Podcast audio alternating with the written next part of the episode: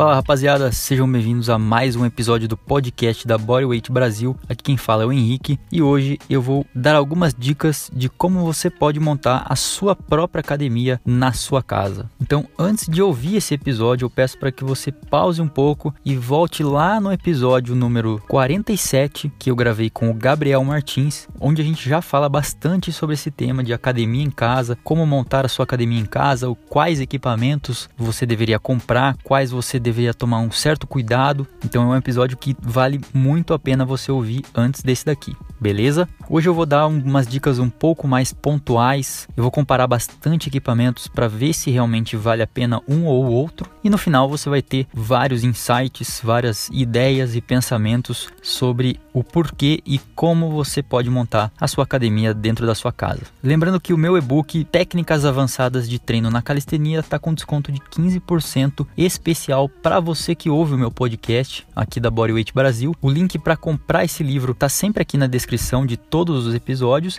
e na hora do checkout você só coloca o cupom podcast15 para ter aí o desconto de 15% aplicado na hora da sua compra, beleza? Então esse é um e-book bem especial para você que quer elevar os seus treinos de hipertrofia dentro da calistenia, aprender várias técnicas e métodos diferenciados que já são muito bem conhecidos na musculação, só que agora aplicados no treinamento com o peso do corpo, a nossa tão famosa e querida calistenia. Então não perca essa oportunidade, você que é um ouvinte aqui do podcast de longa data, eu tenho certeza que esse e-book vai elevar os seus níveis de treino. Então vamos lá, a primeira coisa que eu queria falar para vocês sobre academia em casa é o porquê de ter uma academia em casa, porque vale a pena você sair da academia tradicional para montar a sua própria academia dentro da sua casa. Então, o primeiro motivo é relacionado às limitações, as várias limitações que as academias tradicionais têm e que eu não teria treinando em casa. Por exemplo, no meu caso, eu trabalho com isso, então uma parte significativa do meu trabalho demanda que eu grave vídeos de eu treinando. Então tem algumas academias que não permitem gravar vídeos, ou se uma academia tá cheia, por exemplo, porra, como é que eu vou posicionar ali meu celular, levar um tripé, deixar ele meio afastado, sempre vai ter gente ali passando na frente da câmera e tal. Então para quem grava vídeos constantemente que nem eu, é um problema muito sério treinar em uma academia, porque você tem que escolher um horário onde não tenha tantas pessoas para treinar e de repente não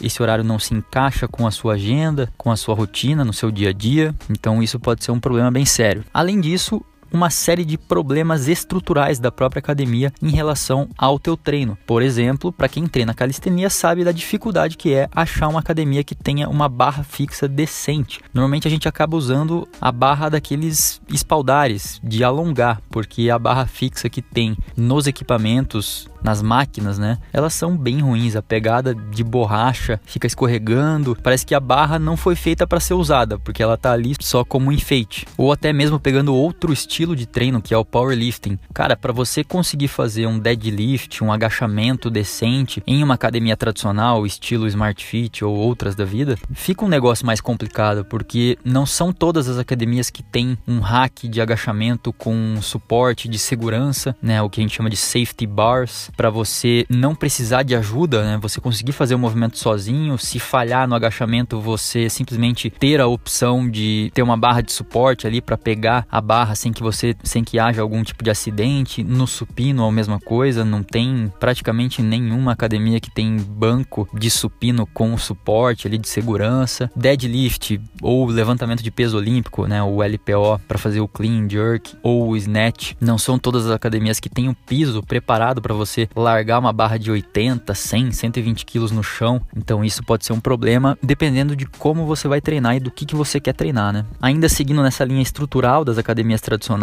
o pouco espaço livre que eu tenho para fazer os exercícios, então sempre tem máquinas no meio do caminho. É muito difícil achar um espaço livre, por exemplo, de 2 por 2, né? 2 metros quadrados, que não é um negócio muito grande, mas é um negócio que porra, é essencial para você fazer qualquer tipo de coisa, fazer uma handstand, fazer um burp, qualquer tipo de exercício com o peso do teu corpo ou com um halter, com uma barra, enfim, você precisa de espaço físico, né? E parece que as academias tradicionais elas não foram preparadas para esse tipo de treino, é um negócio mais de máquina, as pessoas são alocadas ali nas máquinas e elas não vão ocupar muito espaço porque, enfim, é o espaço que tem ali na máquina e elas vão revezando e esse é o estilo de treino, né? Coisa que não combina muito comigo. Então, esses problemas, essas limitações que eu tenho em academias tradicionais. Então, esse é o motivo número um pelo qual eu prefiro montar minha própria academia em casa. O segundo motivo é de treinar ouvindo música, né? Eu sou um cara que eu gosto muito de treinar ouvindo música e tem alguns exercícios que eu simplesmente não consigo treinar com o fone de ouvido, porque eu não tenho fone de ouvido Bluetooth, né? Eu tenho fone de ouvido normal, com cabo e tal. Então, por exemplo, fazer burp e muscle up. Porra, com fone de ouvido fica um negócio muito complicado. O fone acaba saindo, né?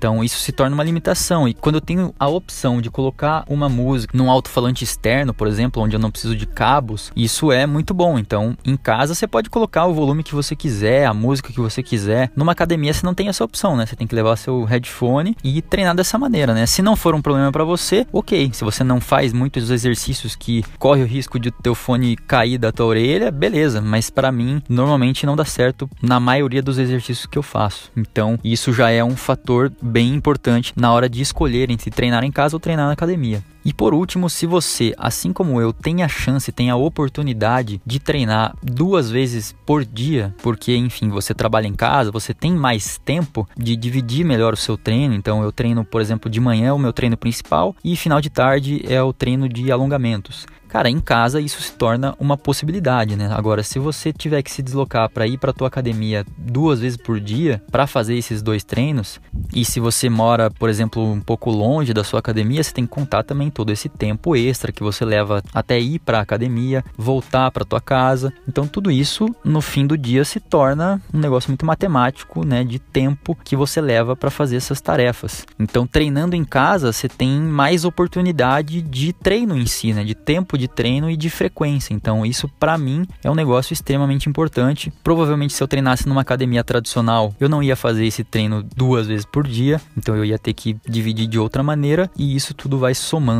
na sua decisão própria. Então, até agora eu quis mostrar para você por que montar uma academia em casa pode ser benéfico para tua rotina, porque você deveria considerar treinar em casa ao invés de treinar em uma academia. Se esses motivos fazem sentido para você ou não, Pode ser que tudo que eu falei até agora não faça sentido na tua rotina, na prática do teu dia a dia, e tá tudo bem, né? Continue treinando na academia. Mas para mim isso é bem importante. Ah, outra coisa que eu lembrei agora, sobre o investimento em si. Você pode pensar, pô, Henrique, beleza, eu vou montar minha academia em casa. Mas, pô, lá na academia que eu pago é coisa de 90, 100 reais por mês. E se eu fosse montar uma academia em casa, seria muito mais caro. Óbvio, seria muito mais caro pela quantidade de equipamentos que você vai comprar.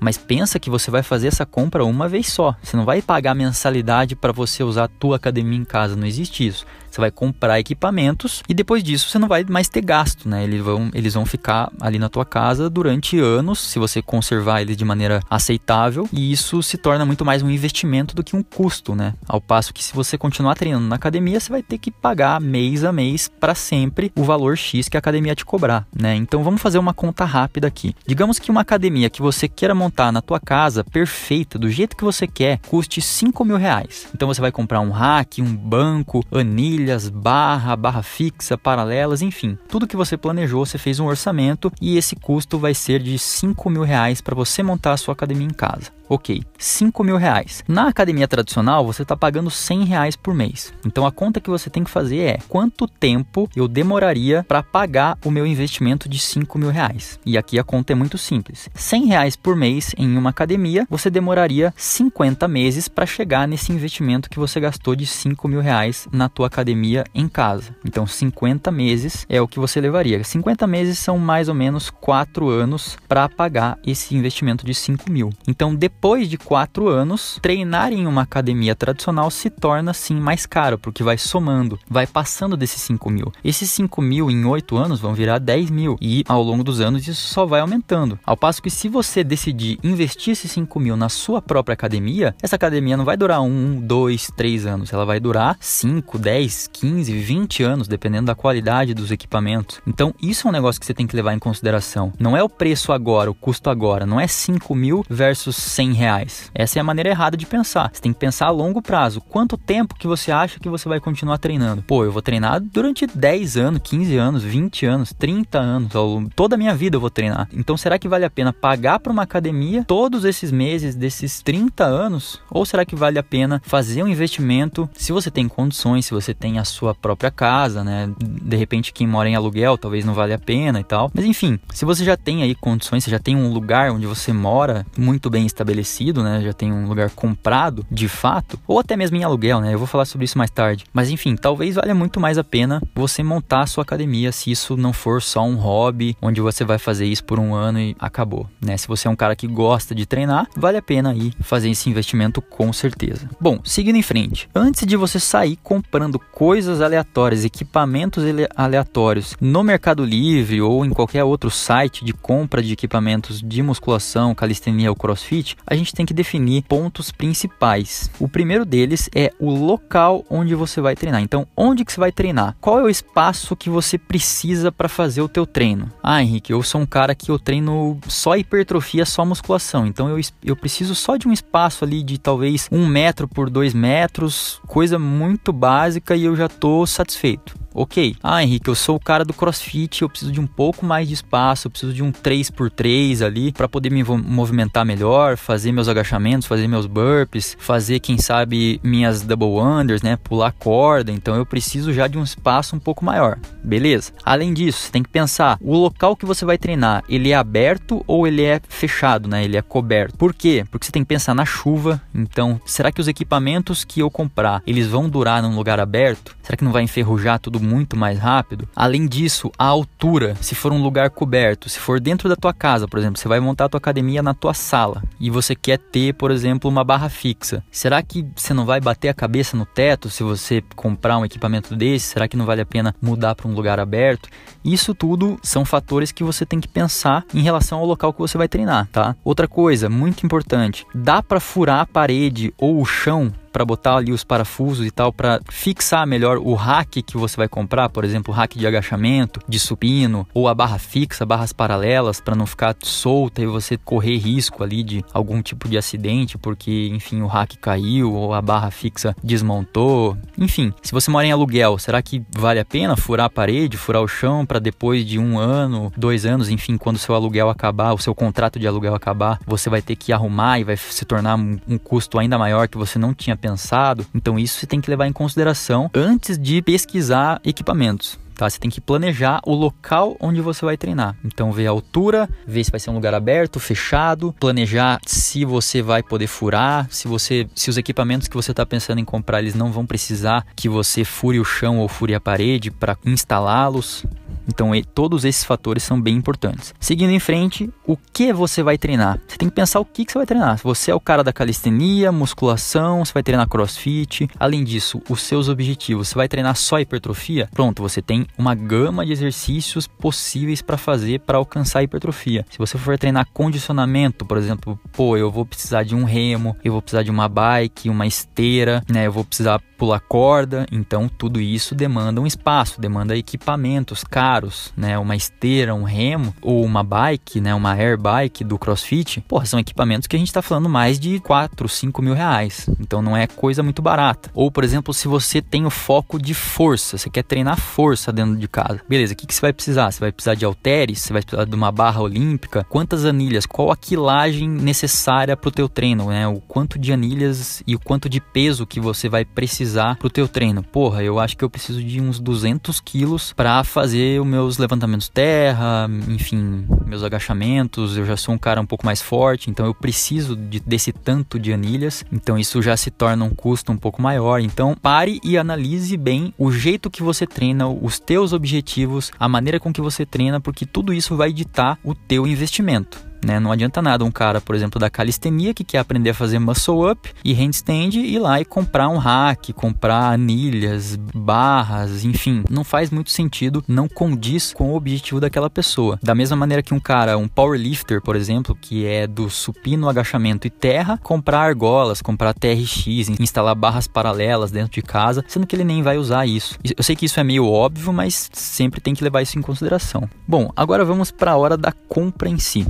Eu vou jogar alguns pensamentos aqui para vocês e a gente vai comparar uma coisa com a outra para ver se vale a pena comprar um ou outro tá? Então a primeira coisa que eu queria comparar com vocês, que é um negócio que eu já falei e já foi discutido no episódio que eu citei aqui, número 47, com o Gabriel Martins, que é sobre comprar uma barra olímpica ou uma barra mais barata, maciça ou até oca. Por quê? Porque uma barra olímpica você não consegue por menos de 800 reais. É muito difícil, 800 reais já é um preço promocional. Normalmente essas barras olímpicas são bem caras, tanto, a masculina de 20 quilos quanto a feminina de 15, elas são aí coisa de 900 500, mil, mil e cem reais. Algumas até passam desse valor. Diferente de uma barra maciça, por exemplo, que é aquela barra que você vê na academia, que ela não tem rolamento, ela é simplesmente uma barra única, né? Uma linha única, não tem diferença da parte de dentro para a parte de fora. Então essa barra é denominada maciça e ela acaba sendo muito mais barata. Para vocês terem ideia, a barra maciça que eu comprei, usada, obviamente, eu comprei por 40 reais, que foi um preço muito barato. Não é um preço de mercado. Se você for comprar uma barra maciça nova hoje em dia, com certeza vai ser mais de 100, 200 reais, mas é bem diferente dos mil reais de uma barra olímpica. Então você tem que parar para analisar. Porra, o meu treino ele exige realmente que eu tenha uma barra olímpica ou uma barra maciça quebra um galho, né? Você quer fazer um supino, por exemplo, com 100, 110 quilos, Será que você precisa mesmo ter uma barra olímpica para fazer esse supino com 100 quilos ou uma barra maciça já dá? Agora, se porra, eu quero fazer um snatch, quero fazer um clean jerk, são movimentos do LPO. Aí a gente está falando especificamente do esporte de levantamento de peso olímpico. Olha só, o próprio nome já diz, levantamento de peso olímpico. Então a barra é essencial para isso. É que nem querer jogar futebol com uma bola de vôlei, por exemplo. Você consegue fazer, lógico, mas não é o essencial. Você não vai chegar muito longe com esse tipo de equipamento, né? Outra coisa, anilhas olímpicas ou anilhas normais? Normalmente, quando a gente vai comprar anilhas olímpicas, elas são muito caras, muito caras mesmo. Para vocês terem ideia, uma anilha olímpica de 20 quilos, ela custa mais de 200 reais tranquilamente. Então é um preço realmente muito caro. Se você for comprar 100 quilos de anilhas olímpicas, você vai gastar mais de mil reais, mais de dois mil reais tranquilamente. Então você tem que botar isso no papel também se vale a pena ou se compensa comprar anilhas normais. Anilhas normais que eu digo é aquela de academia normal, aquela anilha preta que ela varia o tamanho, né, a altura da anilha. Você tem anilhas bem menores de 5 quilos, aí as de 10 quilos elas aumentam um pouco a altura, as de 20 quilos são as maiores. Já as anilhas olímpicas elas têm todas a mesma altura, tanto de 5, 10, 15, 20 ou 25 quilos. O que varia é a espessura da anilha, né? A grossura da anilha que vai, obviamente, ditar aí a diferença de pesos. Então, isso é um negócio para levar em consideração, além da barra olímpica versus a barra maciça. Outra coisa sobre os halteres. Será que você precisa dos halteres prontos com as quilagens fixas, por exemplo, um halter de 2 kg, outro de 4, outro de 8, 10, 16, outro de 30, enfim, vários halteres separados, ou você pode simplesmente comprar um halter que seja ajustável ou seja, você pode montar, adicionar ou retirar as anilhas e prender com aquele grampo para que você não precise comprar todos os halteres separados. Você tem uma estrutura onde você consegue fazer halteres com pesos diferentes sem ter que gastar, né? Sem ter que ter na prática todos esses halteres diferentes. Se a gente pensar de um ponto de vista de custo-benefício, é óbvio que compensa muito mais você comprar um par de halteres ajustáveis e comprar as anilhas aí para que você possa colocar mais anilhas quando você vai fazer, por exemplo, uma remada serrote e menos quando você vai fazer, por exemplo, um crucifixo com halteres para o peitoral, que exige menos carga, né? Então você tem um halter que serve para vários exercícios. Se você comprar um par de halteres de 8 quilos, eles vão servir para poucos exercícios. Então a quantidade de exercícios que você tem no teu treino pode ser que você precise de uns 4, 5 pares de halteres diferentes, de cargas diferentes, porque enfim, um desenvolvimento para ombros, você pega muito menos peso do que um supino com halteres. Então isso também tem que levar em consideração. Outro ponto, aí mais ligado para o cardio, será que vale a pena você comprar uma esteira, por exemplo, do que simplesmente sair correr na rua, né? Se você mora numa cidade ou numa região que chove muito ou que o asfalto, né, seja muito desregulado, que não tenha condições de você correr na rua, talvez uma esteira em casa facilite muito o teu treino, né? facilite a tua vida. Agora, se você tem condições, se você mora num lugar com pouco trânsito, as ruas não tem muito sobe e desce, não é uma região montanhosa, aí talvez o investimento de uma esteira não faça muito sentido, sendo que você pode simplesmente sair e correr na rua, né? Esse é outro ponto também. Outra coisa, será que eu compro um TRX ou um par de argolas? Apesar de ser muito parecidos, eu já falei sobre isso em um post no Instagram e outros episódios aqui no podcast, o TRX ele é bem mais barato do que um par de argolas, né? Você consegue um TRX por cento e alguma coisa reais, um par de argolas menos de 200 eu acho bem difícil. Então, muita coisa que você consegue fazer num, com um par de argolas, você faz no TRX. Agora, tem alguns exercícios que só é possível fazer nas argolas. Você não consegue fazer um muscle up no TRX, você não consegue fazer um crucifixo para peitoral num TRX. Agora, você consegue fazer uma rosca bíceps, fazer uma pull-up com apoio ou uma remada declinada, por exemplo. Isso tudo dá para fazer no TRX. Então, dependendo dos exercícios que você escolher para o teu treino, um TRX de conta. Se você for um cara muito avançado da calistenia que queira fazer coisas como back lever, front lever, muscle up, aí é outra história. Aí você vai precisar das argolas. Então isso depende aí do teu nível, né, do, da maneira com que você treina calistenia. E por último, a gente tem a comparação de comprar um banco reto simples, né, para fazer supino, para fazer crucifixo, para usar como apoio em diferentes exercícios, como agachamento com banco, elevação pélvica, enfim, dá para fazer muita coisa com banco, tá? Um banco de supino não é só um banco de supino. Ele é só um banco. Sei que essa frase ficou muito repetitiva, mas acho que você pegou a ideia. Então, comprar um banco reto simples ou comprar um banco reclinável para que você possa fazer um supino, por exemplo, com halteres inclinado, que você fica mais sentado, ou um desenvolvimento de ombros que você coloca o banco numa posição de 90 graus e você pode simplesmente sentar no banco, né? Normalmente esses bancos reclináveis eles são muito mais caros do que esse banco tradicional reto simples. Então você tem que também pensar se vale a pena realmente comprar um reclinável, se você vai usar esse tanto de variações de exercícios disponíveis, se imagine que o banco reclinável seja três vezes o preço de um banco reto normal, talvez seja melhor você simplesmente alterar os exercícios para que você só use o banco reto tradicional, né? Então isso é outra coisa também que tem que levar em consideração. Bom, seguindo em frente, passamos aí das comparações de alguns equipamentos bem tradicionais que podem ser comprados. A última comparação que eu quero fazer com vocês é se vale a pena comprar usado ou comprar equipamentos novos, tá? E aí eu vou dar o meu exemplo das anilhas que eu comprei usadas. Por que, que eu comprei usadas? Porque as anilhas, elas são vendidas seguindo o preço por quilo, tá? Então, digamos que você quer comprar uma anilha de 10 quilos, você vai pagar o preço do quilo, vezes 10, porque são 10 quilos tá? Então, as anilhas que eu comprei, elas estavam totalmente enferrujadas, elas estavam bem feias, mas eu paguei R$ reais o quilo. Se eu fosse comprar uma anilha nova, eu pagaria pelo menos uns 14 a 16 reais o quilo, então o dobro do que eu paguei. Aí você pensa assim, porra, mas 8 reais para 16 reais não é muita coisa. Sim, mas você não vai comprar um quilo, né? No meu caso, eu comprei 130 quilos. Então você tem que multiplicar isso por 130. No meu caso, eu gastei mais ou menos 1.200, 1.300 reais. Se eu fosse comprar anilhas novas, a mesma quilagem, os mesmos números, eu gastaria o dobro. Eu gastaria mais de 2 mil, quase 3 mil reais. Então, no meu orçamento na época, valeu a pena comprar anilhas usadas. Por quê? Porque apesar de estarem enferrujadas, estarem feias, o que, que eu fiz? Eu tirei toda a ferrugem, né? Eu lavei elas com muito vinagre, então só nessa limpeza eu já consegui tirar a ferrugem.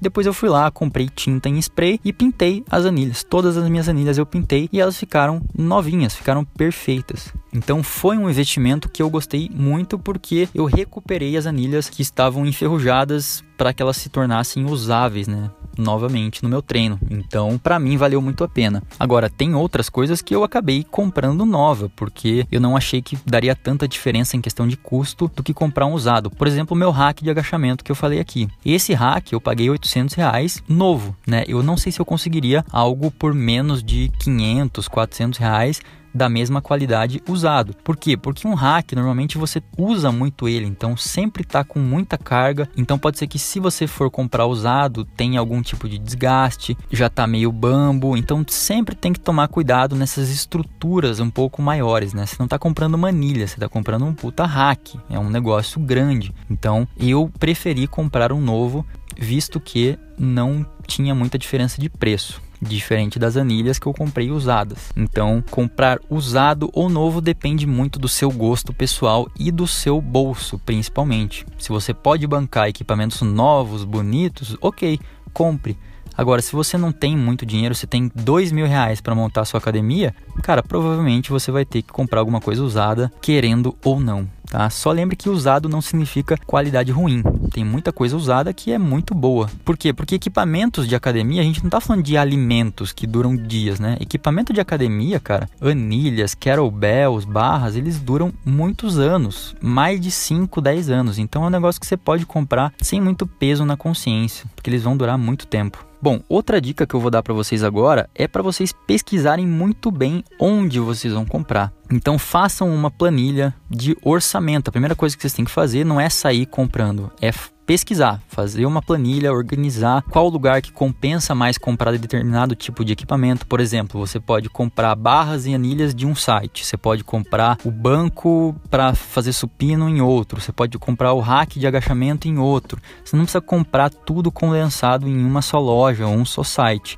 Isso é uma dica muito legal. Então, procure coisas usadas, por exemplo, na OLX, procure coisas no Mercado Livre. O meu hack, por exemplo, eu comprei no Mercado Livre. Verifique também os sites específicos de equipamentos, por exemplo, sites de que trabalham vendendo equipamentos para box de CrossFit. Tem muitos desses. Tem o Ultra Odd, tem a, a própria Decathlon, tem vários equipamentos de cross, tem a Fortify, enfim, tem várias marcas e lojas diferentes. Mas normalmente essas marcas e lojas, esses sites, eles são bem mais caros do que o normal, do que se você fosse comprar no OLX ou no Mercado Livre. Porque, enfim, são equipamentos próprios, são novos, então eles são totalmente planejados, a qualidade acaba sendo superior, né? O material, a estrutura, ela é bem superior do que se você comprar um usado qualquer no OLX. Normalmente, né? Não estou falando de todos os casos, mas normalmente quando você compra desses sites muito específicos específicos de equipamentos de cross, eles são bem mais caros do que um mercado livre da vida.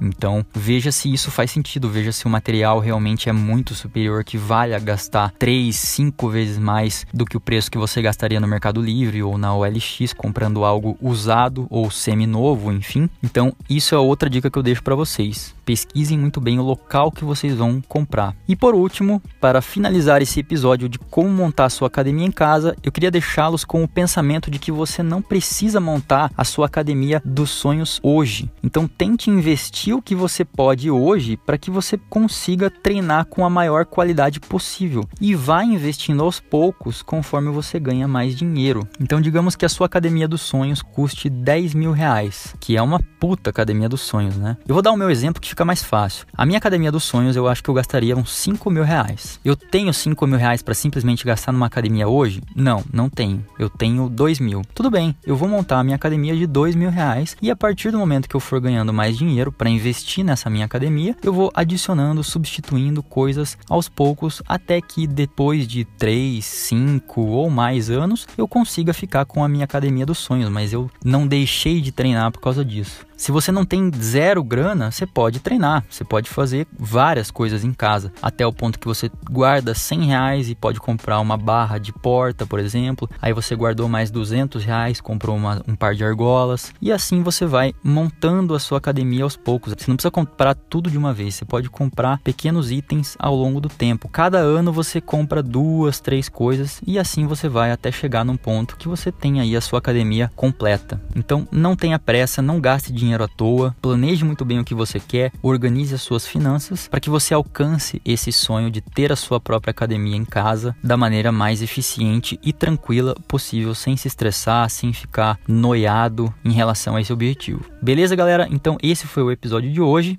A música que eu vou indicar hoje é do Sublime e se chama Santeria. Então eu vou deixar um pedacinho dela aqui para vocês ouvirem. Espero que gostem e até o próximo episódio.